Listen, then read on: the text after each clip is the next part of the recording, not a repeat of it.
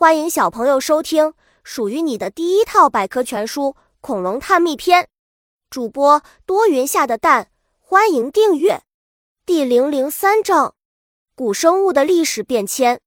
在很久很久以前，我们的地球上荒漠丛生，毫无生机。直到有一天，最早的生命在原始海洋里诞生了，并逐步进化成远古生物。接下来，就让我们从远古化石开始。去找寻那一段历史的变迁吧。化石故事，在文字发明前，地球的历史是靠化石记载的。可别小看了它，它可是存留在岩石中的古生物遗体或遗迹，记载了许多古生物信息。通过研究化石，我们才能知道以前发生的故事。最常见的化石有鹦鹉螺等。原始生命。在地球上最开始出现的生物是生活在原始海洋里，后来经过漫长岁月的演变，这些原始生命进化为有简单细胞结构的生物。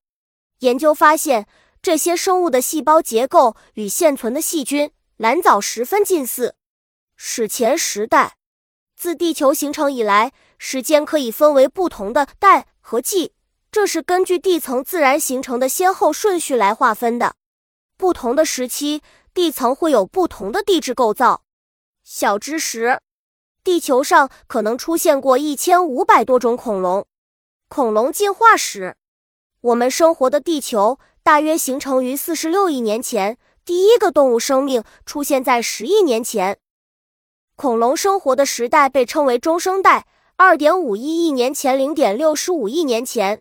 科学家把这个时代分为三叠纪。侏罗纪和白垩纪，六千五百万年前，有很多生物物种在六千五百万年前从地球上消失了。同时，大量新的物种开始涌现，昆虫类、爬行类、鱼类和哺乳动物等一直存活至今。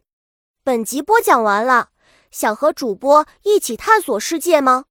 关注主播主页，更多精彩内容等着你。